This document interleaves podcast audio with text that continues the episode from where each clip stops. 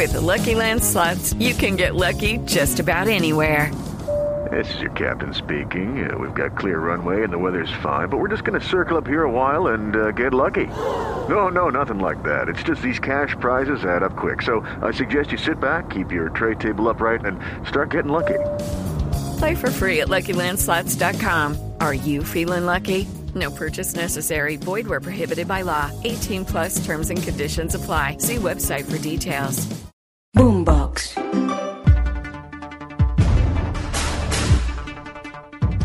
Hola, soy Joana Galvis y en este recorrido por el mundo revisamos la guerra en Ucrania, las acciones de Rusia tanto en Europa del Este y cómo genera nerviosismo en Centroamérica la llegada de algunas de sus tropas a Nicaragua. ¿Cuál es la pelea entre Moscú y el portal Wikipedia? Esto y más a continuación, pero antes no olvide escuchar este y otros podcasts de Blue Radio en Spotify, Deezer y demás plataformas. Active las notificaciones y sea el primero en disfrutar de nuestros contenidos.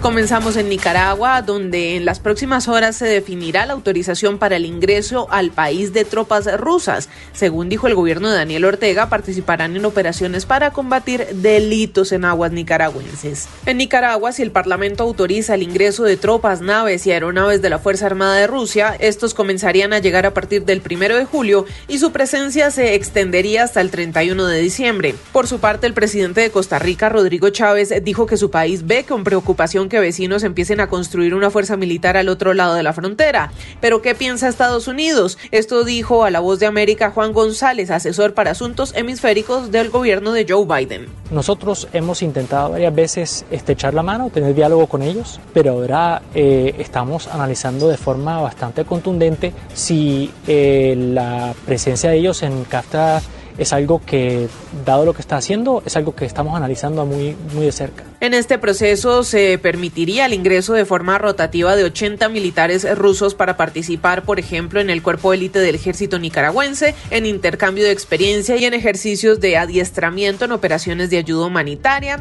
También 50 militares rusos adicionales ingresarían de forma rotativa y participarían en intercambio de experiencias y de comunicaciones operacionales con naves y aeronaves del ejército de Nicaragua en labores de enfrentamiento y lucha contra el narcotráfico y el crimen organizado transnacional, según ha dicho el gobierno de Daniel Ortega. La iniciativa, que está explicada en un decreto que ya recibió el trámite de emergencia para autorizar el ingreso a Nicaragua de las tropas rusas, fue incluida en la orden del día del Parlamento, jornada en la que se prevé que sea aprobada en el plenario debido a que los sandinistas y sus aliados tienen mayoría absoluta.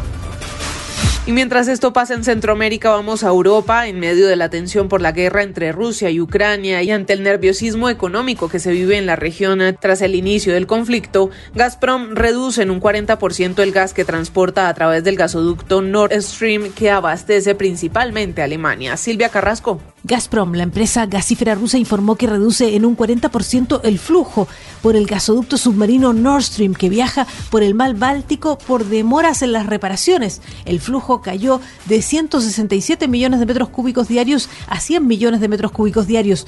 Rusia abastece de gas a Europa a través de nueve gasoductos. Cuatro de ellos pasan por territorio ucraniano y dos por el Mar Negro frente a Ucrania. Gazprom asegura que el Nord Stream debe reducir su operación porque la alemana Siemens no ha cumplido con los plazos de las reparaciones. Ocurre que Siemens retiró sus operaciones de Rusia el pasado 16 de mayo, producto de las sanciones internacionales por la guerra de Rusia en Ucrania. Eh, Alemania debiera recibir gas de Rusia a través de tres gasoductos, sin embargo, producto de la guerra no se autorizó el nuevo Nord Stream 2 otro gasoducto, el Yamal Europa, está cortado su flujo en Polonia y el único que seguía operando a completa capacidad era el Nord Stream 1, que ahora redujo su flujo por reparaciones pendientes, según han dicho. Gracias Silvia, ya regreso más adelante con usted. Mientras tanto, les cuento que se ha conocido unas declaraciones del Papa Francisco sobre la guerra entre Ucrania y Rusia. Sus palabras han llamado la atención por la contundencia usada. Enrique Rodríguez. Se trata de un texto que ha publicado el periódico La Estampa y que es la transcripción de la conversación que mantuvo hace unos días con los directores de las revistas culturales europeas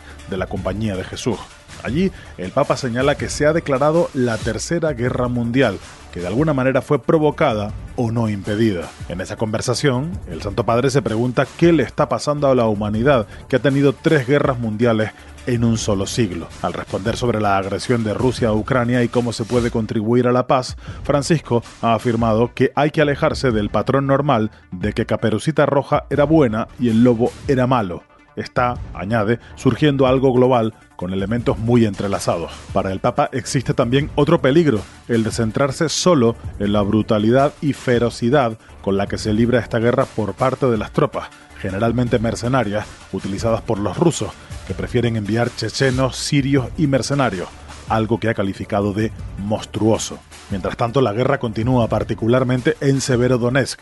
Sobre esa ciudad, el Ministerio de Defensa de Rusia acaba de anunciar que abrirá en las próximas horas un corredor humanitario para evacuar a los aproximadamente 500 civiles que se encuentran refugiados en la planta química de Azot. Muy bien, Enrique, y regreso con usted, Silvia. En Rusia, la enciclopedia en línea Wikipedia libra una batalla contra una orden de un tribunal de Moscú. Le obliga a remover de la web completamente la información sobre la guerra rusa en Ucrania. ¿Cómo es esto? Un tribunal de Moscú multó a la fundación Wikimedia, propietaria de Wikipedia, con 5 millones de rublos, esto es unos 88 mil dólares, por negarse a eliminar lo que denominó desinformación eh, de los artículos de Wikipedia en ruso sobre la guerra, incluidos, eh, por ejemplo, la invasión rusa de Ucrania, los crímenes de guerra durante la invasión rusa de Ucrania y la masacre en Bucha. Wikimedia presentó un recurso que dice que Wikipedia es una de las pocas fuentes importantes de información en idioma ruso verificadas que quedan para los rusos después del cierre y censura de los medios en Moscú.